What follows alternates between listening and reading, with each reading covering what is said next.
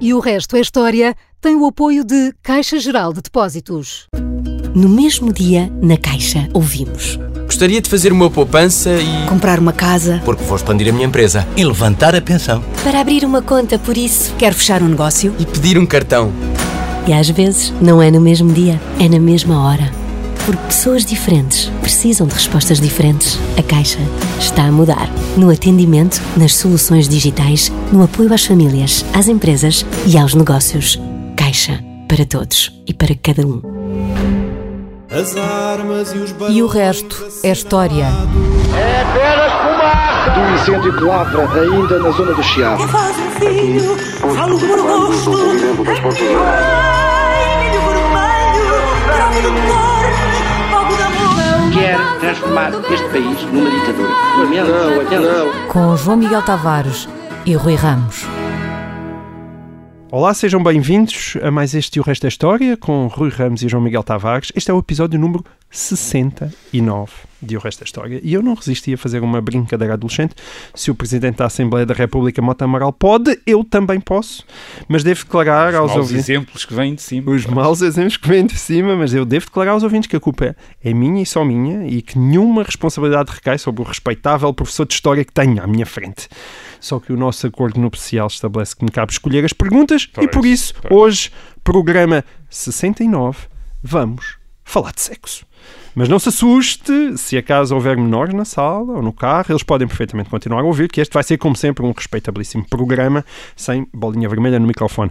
Vamos apenas aproveitar para falar daqueles momentos em que certos escândalos sexuais desempenharam um papel muito relevante na história de Portugal. E eu proponho-te, Rui, que comecemos ali entre os finais da monarquia constitucional e os inícios da Primeira República, onde as acusações sexuais passaram a ser uma arma recorrente de ataque político. Um, eu recordo as insinuações de homossexualidade que recaíram sobre o deputado e ministro Carlos Lobo Dávila, na última década do século XIX, que era jocosamente alcunhado de Carlotinha, não é? Carlotinha.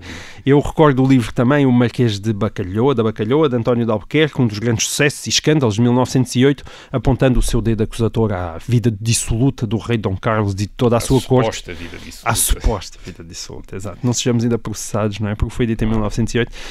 Um, livro esse que agravou, isso parece-me claro, o desprestígio do rei e que, por uma coincidência, desembocaria no, consequente, no consequente regicídio. O livro saiu em janeiro de 1908 e o regicídio ocorreu logo em fevereiro desse ano. E recordo até, mais tarde, já na Primeira República, Manuel Teixeira Gomes, Presidente da República entre 1923 e 1925, que foi envolvido em boatos de pederastia e pedofilia. Era ótimo que conseguisses falar breve- brevemente destes casos, Rui, mas a minha pergunta é mais global. A utilização deste tipo de acusações e de insinuações como arma política estará também relacionada com o maior puritanismo da sociedade portuguesa, na medida em que certas atitudes e comportamentos deixaram de ser aceitáveis à luz dos valores da época? Uh, eu creio que isto, uh, talvez para compreendermos isso, precisamos de recu- recuar uh, a tempos mais remotos.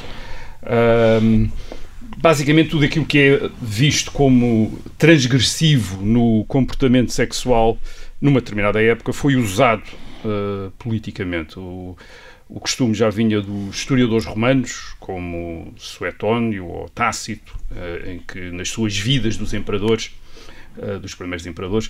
Uh, geralmente aqueles imperadores que acabam que acabaram mal, derrubados, como uh, Nero, viram-se atribuídas as mais variadas perversões e escândalos Uhum. sexuais. Portanto, a badalhoquice sempre acompanhou a história. É, e, e isto criou sempre problemas ao- a, a quem faz, a quem tenta fazer história, porque não é fácil uh, distinguir entre aquilo que podia ser o, algo uh, que correspondesse a factos uh, e aquilo que era pura e simplesmente propaganda política no- no- com o objetivo de desacreditar. E, esta, e é preciso desacreditar como? Isto é, o, por, porque é que isto, porque é que, porque é que uma, porque é que a sexualidade ou eh, a, a transgressão sexual desacreditava um Hum. político, por exemplo, porque era possível fazer uma distinção entre uma vida privada e vida pública. Certo. E dizer alguém que podia ter um determinado comportamento uh, na vida privada podia ser um excelente uh, zelador do bem público. Uh, Porquê é que as duas coisas se misturavam? E a ideia aqui é uma ideia antiga de que uma sexualidade desregrada, vamos pôr entre uh, aspas, ou, portanto, uma sexualidade excessiva ou, ou, desviante em relação às normas, Às normas vigentes. Revelaria, e este é que é o ponto, revelaria em termos da moral cívica um indivíduo que era controlado pelos seus instintos e tendências, mais uma vez entre uh, aspas, mais baixos. Isto é, alguém que não era, não, que não era a sua parte racional que, que o controlava.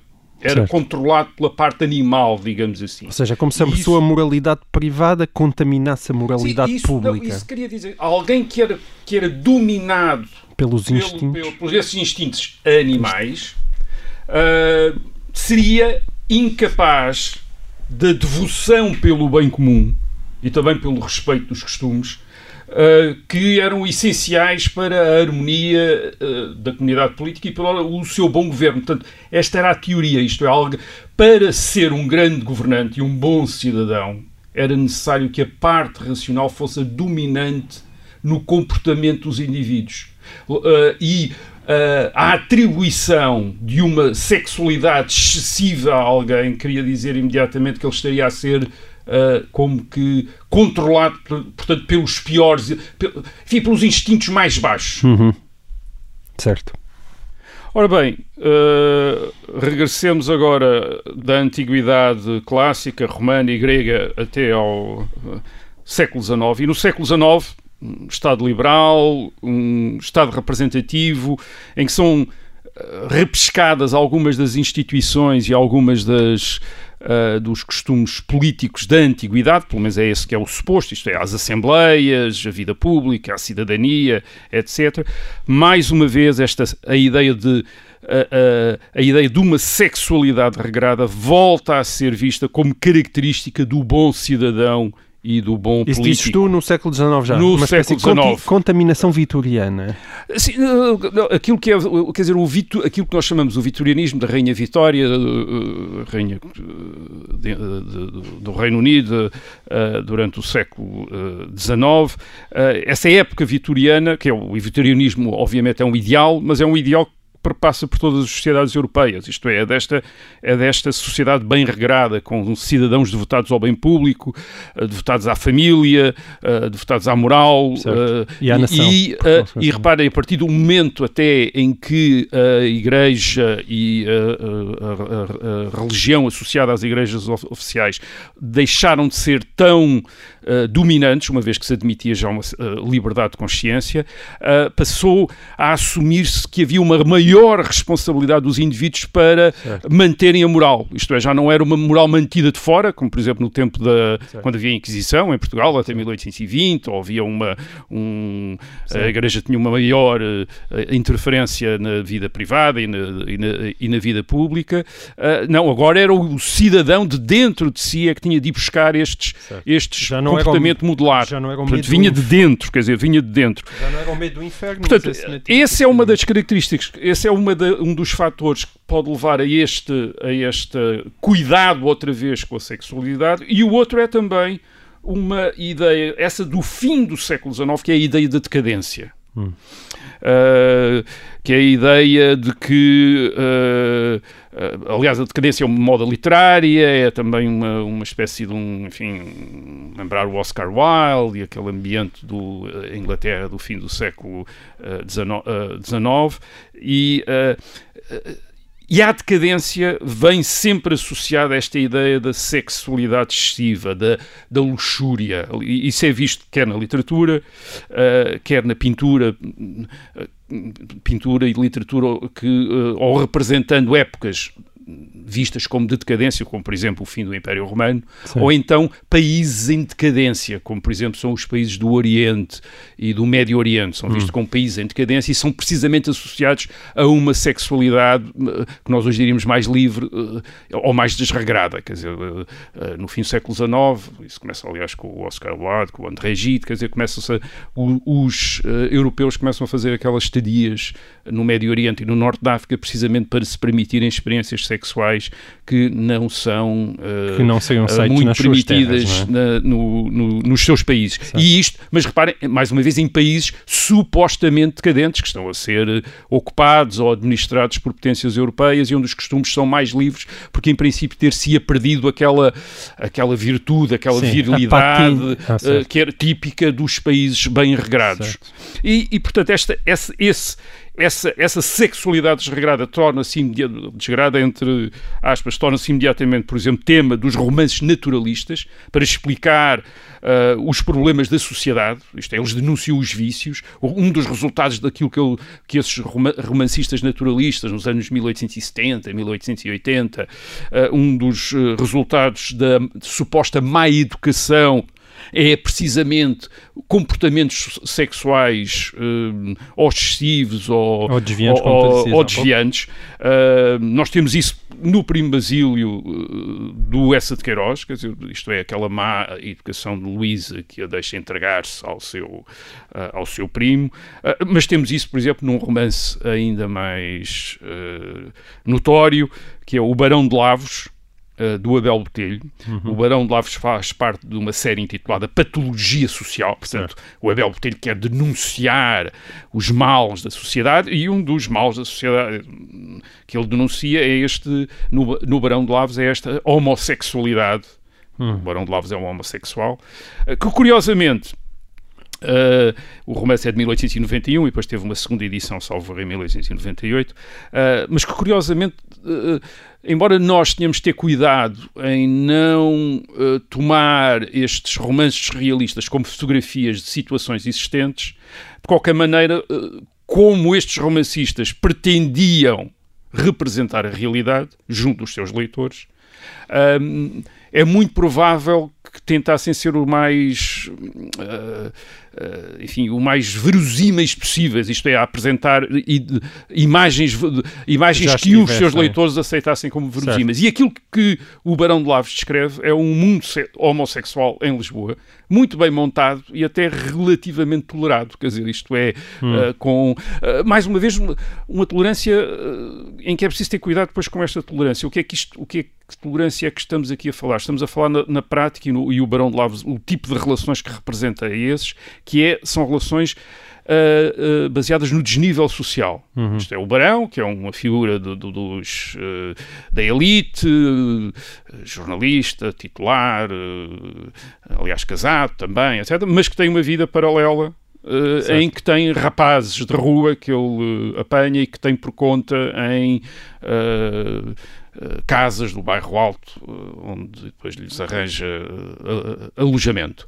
e, portanto, aqui este, o desnivelamento social é, é fundamental para para perceber este. Mas, mas, mas é, descrito muito claramente, por exemplo, a facilidade dos engates, quer dizer, precisamente baseados sempre no desnivelamento social. Isto é, para alguém como o Barão de Lavos, isto é um homossexual rico, há uma provisão de rapazes pobres certo. Uh, a que ele pode recorrer nas ruas de Lisboa. Quer dizer, portanto, a, a ideia aqui é que ele anda pela rua e, e arranja sempre parceiros, quer dizer, entre, esta, entre estes jovens que já estão vocacionados para uma espécie de prostituição uh, uh, masculina.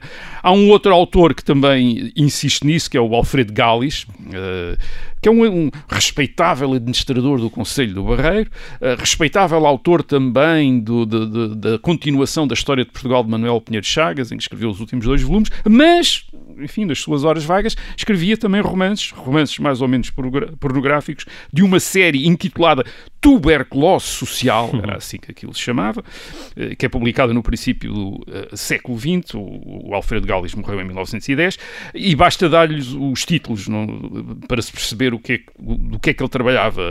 Mulheres Perdidas, Os Decadentes, uh, as sáficas, mulheres honestas, a taberna, a amante de Jesus, imagina, lascivas, sensações fortes, sensuais, o, sexualismo na antiga Grécia, o marido virgem, as mártires da virgindade, devassidão de Pompeia, um abortador, enfim. Sim. Isto era curioso, isto era uma literatura eminentemente pornográfica, como Sim. a do uh, Marquês da Bacalhau, do, do, livro do António Albuquerque, mas que se apresenta como morigeradora de costumes. Isto é, isto é uma crítica social, portanto, ele está a criticar os maus Exato. costumes e, da Esse é um pouco o ponto. Aliás, o Alfredo Gales ainda era mais desregrado literariamente, digamos assim, com um pseudónimo que era o Rabelais. Também. E isso nós não conseguíamos, de facto, perceber ou seja, eu acho que até era bastante visível, ou seja, debaixo da capa da moralização, o que ali existia era puro e simples voyeurismo. É, é voyeurismo, quer dizer, aquilo era, aliás, imagino que aquilo se fosse vendido não para as pessoas Exato. Uh, é isso. Não era arranjarem argumentos, igreja, argumentos contra uh, a sociedade burguesa e liberal, mas sim... Por questões lascivas, uh, Pornografia. O mesmo, o António de Albuquerque, o autor do romance pornográfico, o Marquês de Bacalhau, publicado em 1908, tem exatamente a mesmo, é o mesmo tipo tipo de literatura, isto é, tentar tornar, apresentar o reinado de Dom Carlos como uma época de desvio sexual, recorre, cria, cria lendas, quer dizer, como a lenda de, da paixão do Mozinho de Albuquerque pela Rainha Dona Amélia, ou a lenda das relações entre a Rainha Dona Amélia e a Condessa de Figueiró, quer dizer, hum. depois acabam por ser quase às vezes tomadas por factos noutros... Mas não uh, existe, nada ali é verdade ou não se faz é ideia? É duvidoso, quer dizer, hum. é, é, muito uh, duvidoso. e isso tem a ver com uma outra coisa que teríamos de falar também aqui, que é o facto de nós, quando olhamos para este, para este século XIX, descobrimos por vezes entre os personagens desta, destas épocas um, manifestações muito efusivas de amizade. Por exemplo, nas cartas. Uh, que hoje teriam quase uma interpretação sexual, uma vez que hoje nós temos uma tendência, no século XX, depois do Freud e companhia, para interpretar, uh, em termos de sexualidade, muitas das relações entre os uh, hum. seres humanos e que na época provavelmente não envolvia necessariamente essa dimensão sexual. Isto é, havia mesmo amizades intensas entre pessoas do mesmo sexo, entre homens e certo. entre uh, mulheres. Por exemplo, o António Nobre e o Alberto Oliveira, no fim do século XIX, são amigos e depois zangam-se. Resta, sobrevive a correspondência correspondência entre eles e o Alberto Oliveira durante muito tempo não quis revelar essa correspondência porque achava que ia ser mal interpretada. Hum. E de facto, quando nós lemos hoje essa a correspondência entre o António Nobre, o poeta, e o Alberto Oliveira, também escritor, depois diplomata.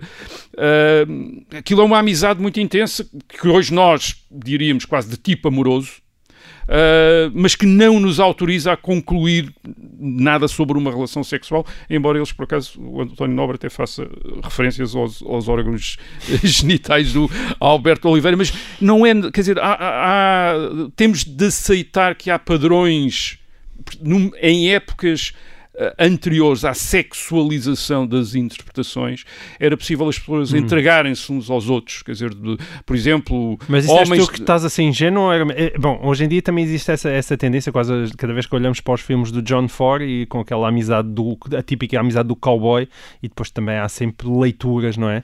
De um segundo nível que, que às vezes parecem perfeitamente exageradas. O que tu estás a dizer é que... Não, não é necessário, o que eu estou a dizer não é que não houvesse. O que hum. eu estou a dizer é que não podemos, Conclui. com base nestas uh, provas, digamos assim, uh, concluir imediatamente que uhum. houve uma certo. relação sexual ou que a relação era sexual ou era substantivamente sexual. Isto é, podia ser uma relação de amizade certo, uh, intensa. intensa. Uh, agora, isso, uh, isso não quer dizer que Lisboa não fosse uma, uma cidade onde havia uma, uma circulação subterrânea mu muito uh, Uh, intensa de rumores, de mitos, histórias sobre a vida privada de, de políticos, de jornalistas, de atores de teatro uh, e que a sexualidade não fosse uma das dimensões dessas, dessa boataria. Quer dizer, hum. era, quer dizer, o, uh, quer a sexualidade, quer a corrupção. Quer dizer, as duas coisas que se contavam, as duas histórias que se contava quase sobre uh, toda a gente. E isso entrava no, no debate público. Era possível ter uma presença no debate público. Hum. Ok, então fazemos assim. Uh, nós não falamos ainda nem do Carlos Lobo Dávila, nem do Manuel Teixeira Gomes, mas deixamos isto então para esta segunda parte de E o Resto é História. Fica aí, voltamos já a seguir.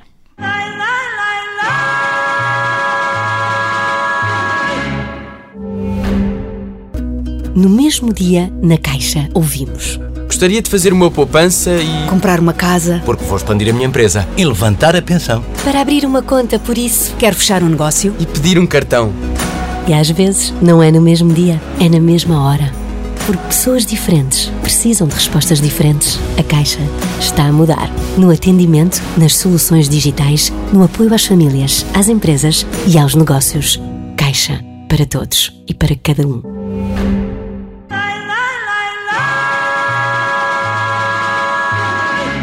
Olá, sejam bem-vindos à segunda parte e o resto da história. Estamos no programa 69 e, portanto, hoje o tema achamos que devia ser o sexo na história e na história de Portugal. Bom, estávamos hum, a falar de Carlos Lobo Dávila, não é? Estávamos É. a entrar para ali, que conhecido como a Carlotinha, É, esse é um dos casos. que é um caso curioso, não é? É um caso muito curioso porque uh, as, as suas supostas uh, preferências sexuais uh, são objeto de imensas alusões, quer nos debates políticos, quer no, uh, na imprensa.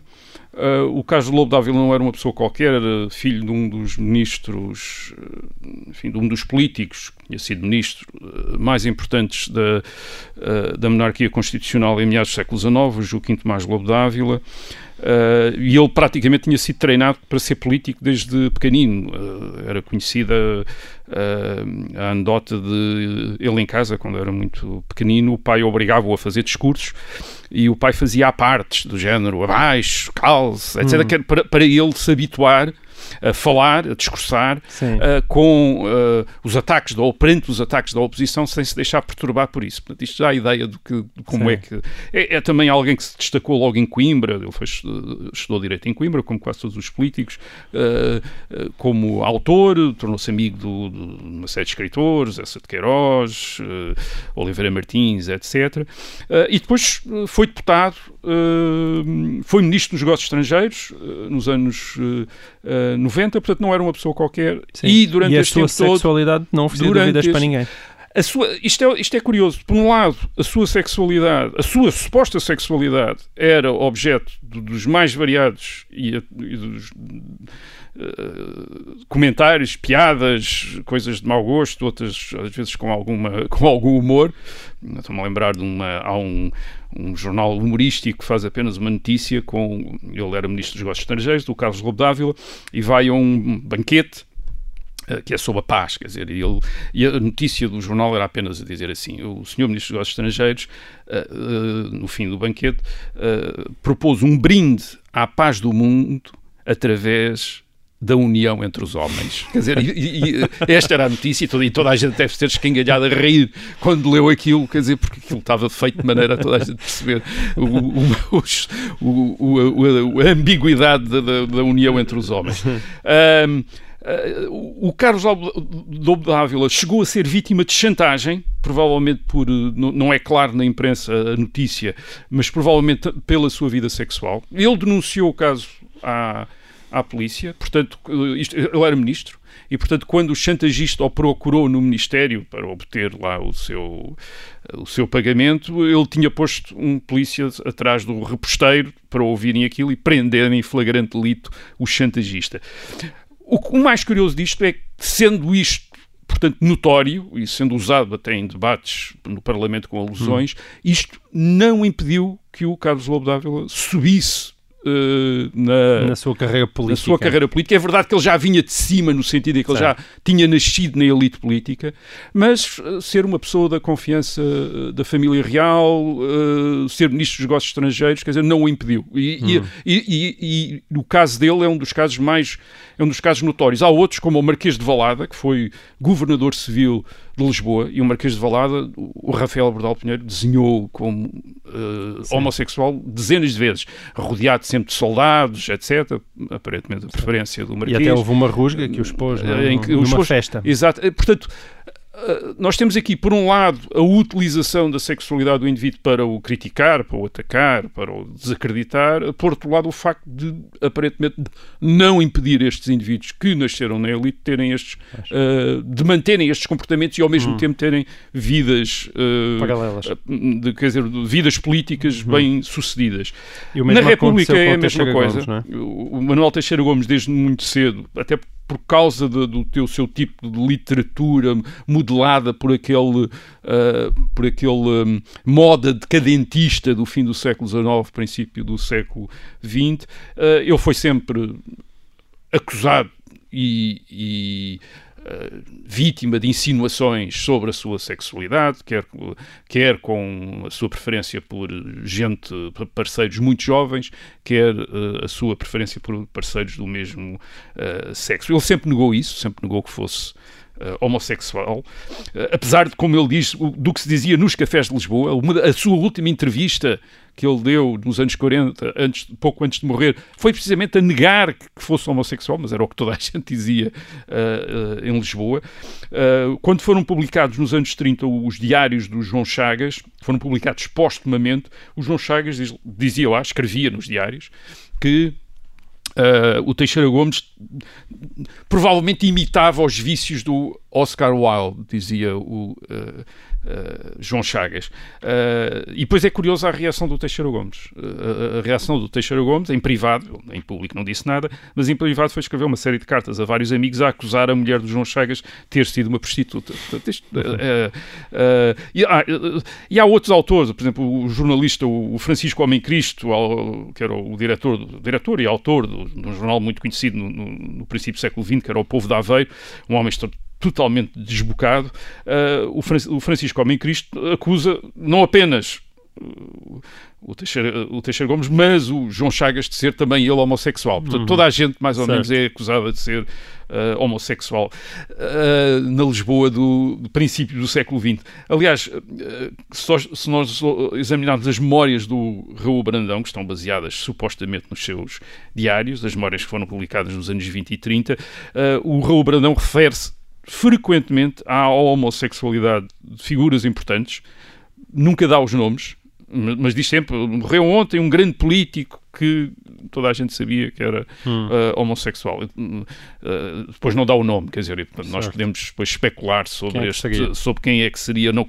não, não, ou, ou, não seria. Mas ele diz: Lisboa era uma, uma, uma cidade conhecida pela sua homossexualidade, isto é, pela, pela sua, enfim, pela sua, pelo meio homossexual com, muito ativo que existia, uh, que existia em Lisboa.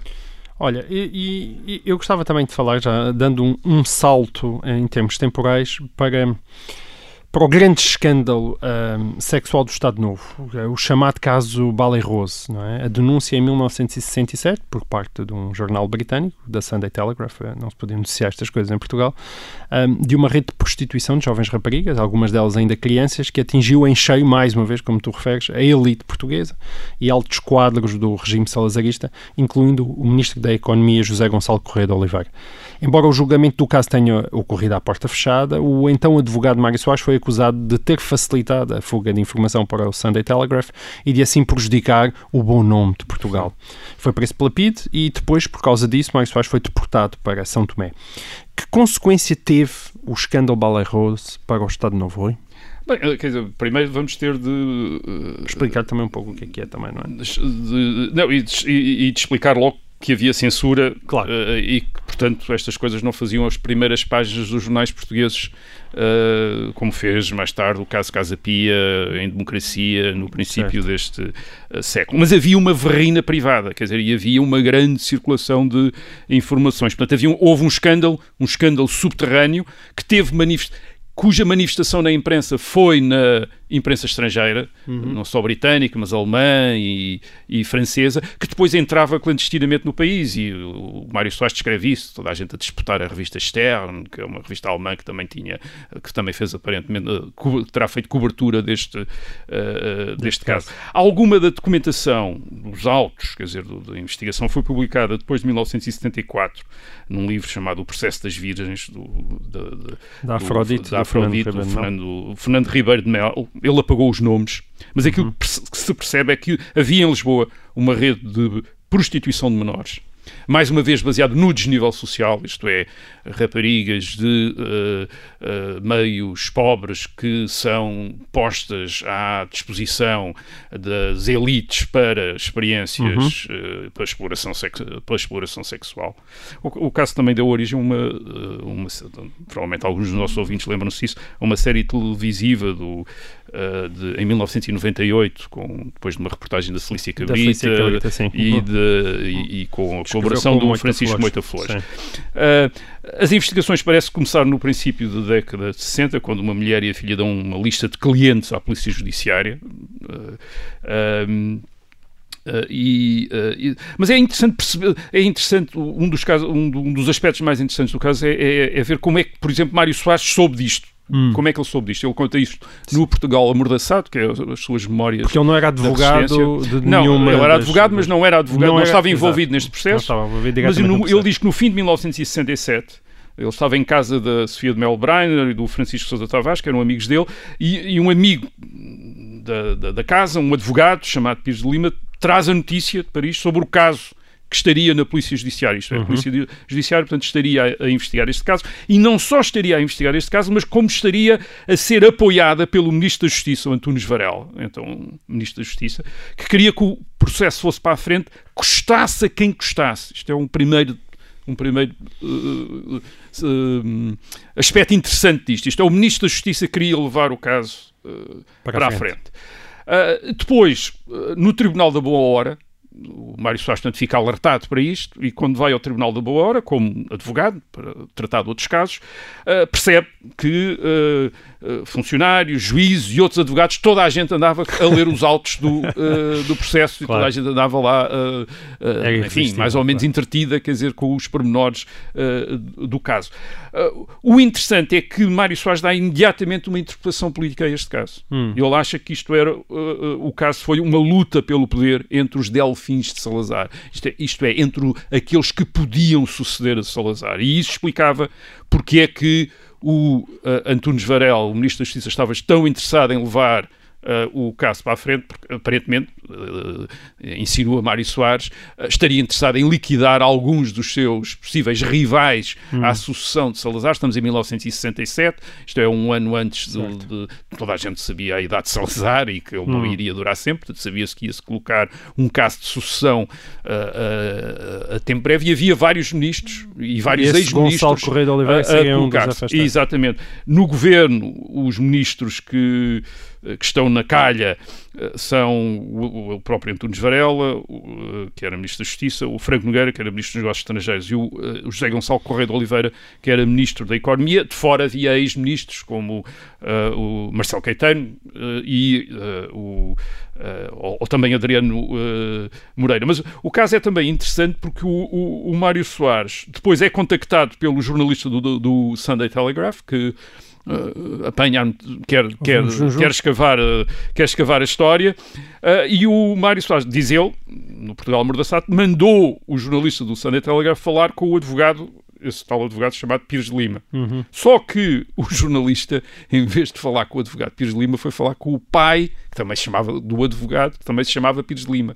Acontece que esse pai do advogado era diretor-geral do Ministério do Interior. Ah. E, portanto, ficou a saber que o jornalista, o jornalista diz, olha, eu vim, o Dr. Mário Soares uh, disse-me para vir falar consigo, etc. E Mário Soares desconfia que tenha sido isso a razão pela qual ele é preso, é acusado de ser a fonte do, uh, da história que depois uh, do Sunday Telegraph. Ele, ele, está, ele é mantido em isolamento, na prisão, mas curiosamente, e mais uma vez, Mário Soares desconfia que a PID só o prendeu porque a PIT também estava interessada em que o processo tivesse um grande impacto e a melhor maneira de dar um grande impacto ao processo era prender uma figura importante da oposição para, para chamar a atenção sobre o processo. Isto é, que a PIT também estaria a tentar interferir na sucessão de Salazar e, portanto, na liquidação daqueles nomes de ministros de Salazar que uh, supostamente eram mencionados uh, no processo das, neste processo dos Ballet,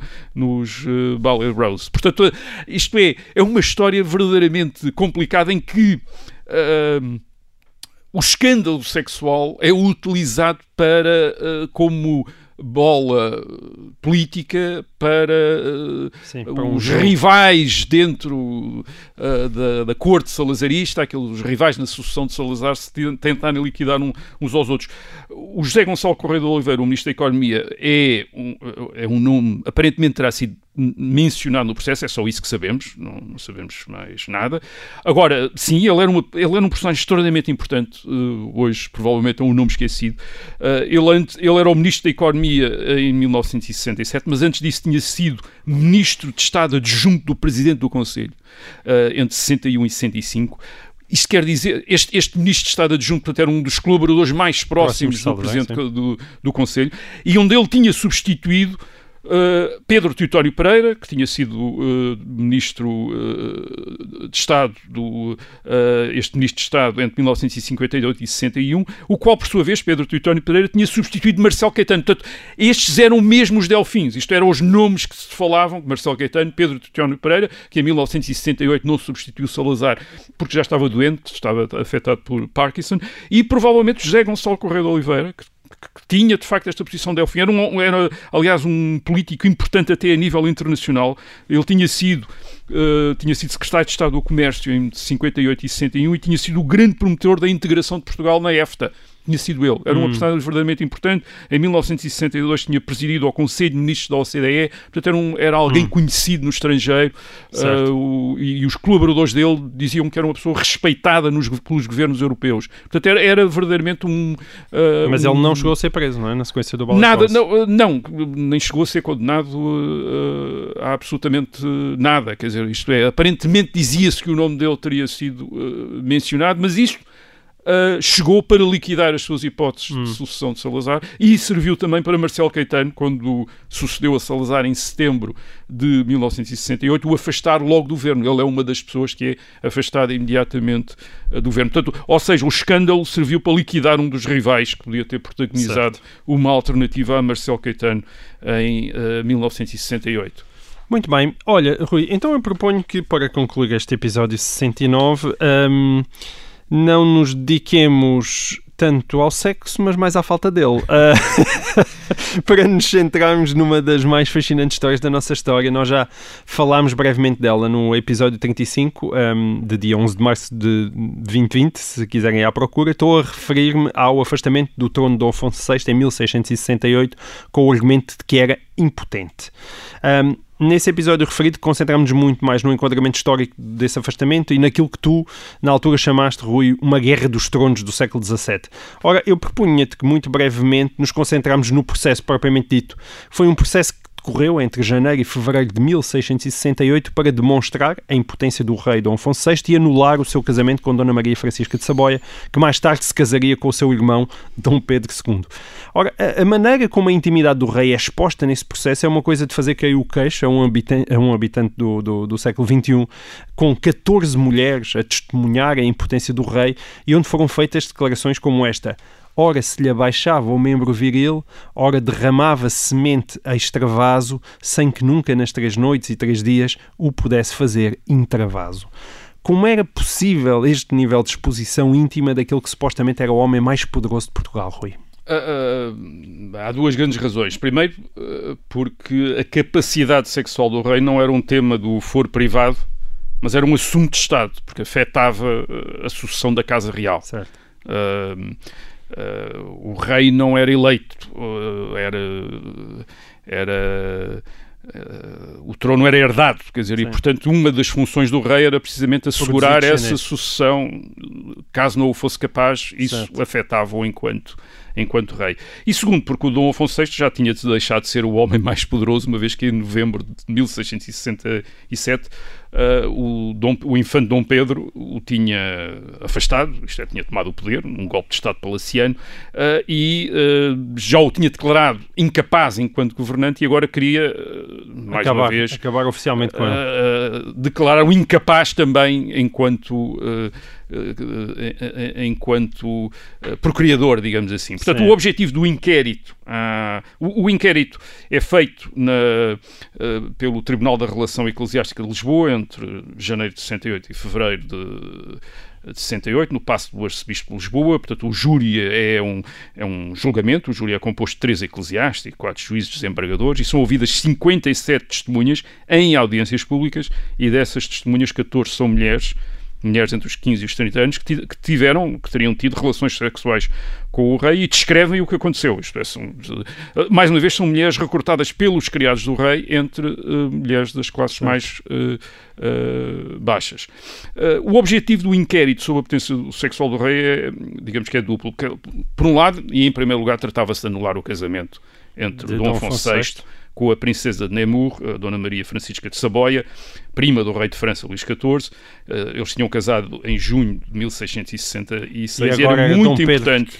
era muito ela, é? importante para o infante Dom Pedro, que agora estava no poder, manter Dona Maria Francisca uh, em Portugal, porque a Dona Maria Francisca representava a Aliança Francesa. Hum. Reparem que isto é um, um reino de Portugal ainda em guerra com Espanha. Espanha ainda não tinha reconhecido Portugal como reino uh, autónomo, independente, portanto uhum. o rei de Espanha ainda reivindicava ser rei de Portugal. Uh, portanto, era bom manter a aliança fran francesa, era bom também manter o dote da Dona Maria Francisca cá em Portugal, e isso só podia conseguir com o casamento com a cunhada, com a, ex-cunhada, digamos, uma vez que o casamento fosse anulado, o que fez em uh, abril de 1668 depois de anulado o casamento com Dona Maria Francisca com Dom Afonso VI, sob o pressuposto de que nunca teria sido consumado, que era certo. uma das razões para anular casamentos. Mas, por outro lado, o, obje o objetivo era também desacreditar o rei, isto é, o rei, um rei incapaz de procriar, portanto, além de ser incapaz de governar, portanto, o rei tolo e importante, e portanto, uh, o rei tolo e impotente e, portanto, inútil, uh, e o Dom Pedro, pelo contrário, como um, um rei uh, como deve ser. Ele engravida logo a Dona Maria Francisca, que tem uma filha a 6 de janeiro de 1669, portanto, tenho a ideia que até provavelmente concebida antes do casamento, um, e, e, as descrições, aliás, na altura, eh, acentuam o contraste dos dois irmãos o Dom Afonso VI é louro e doentio, e o Dom Pedro é moreno, robusto, vigoroso, um grande pegador de touros, portanto, uma, enfim, um verdadeiro mais latino. Os depoimentos das mulheres que se deitaram com o rei são muito gráficos, mas vão todos na mesma direção, isto é, não há testemunhas de defesa do rei, não havia, eles não foram... Portanto, podemos acreditar nos depoimentos feitos no inquérito, há quem ache que não, quer dizer, primeiro porque o inquérito é conduzido pelos vencedores Sim. de um golpe político, as, as, testemunhas estão a dizer o que interessava que dissessem para anular o casamento e Sim. desacreditar o rei. O rei está preso no Passo da Ribeira. E segundo, porque não é possível, uh, tantos séculos depois, fazer diagnósticos médicos baseados naquela evidência. Quer dizer, é provável que o Dom Afonso VI tenha tido algum problema de saúde, mas esse problema não o impediu de ser aclamado rei não o impediu de se entregar, entregar uh, à esgrima e a desportos violentos, portanto, um homem fisicamente mexia-se, não o impediu de se casar, Uh, e não o impediu até de dormir com mulheres, apesar de que depois algumas vieram a dizer no inquérito.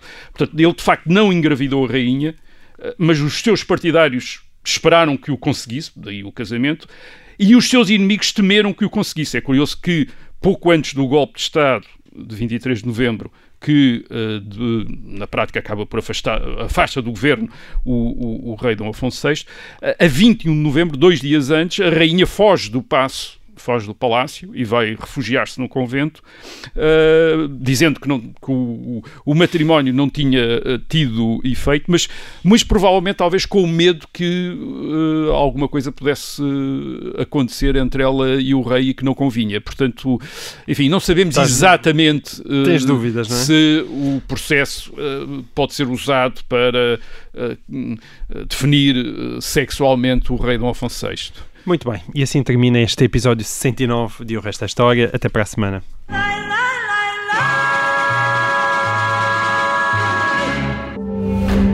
E o resto é história tem o apoio de Caixa Geral de Depósitos. Obrigada por ter ouvido este podcast. Se gostou, pode subscrevê-lo, pode partilhá-lo e também pode ouvir a Rádio Observador online em 98.7 em Lisboa e em 98.4 no Porto.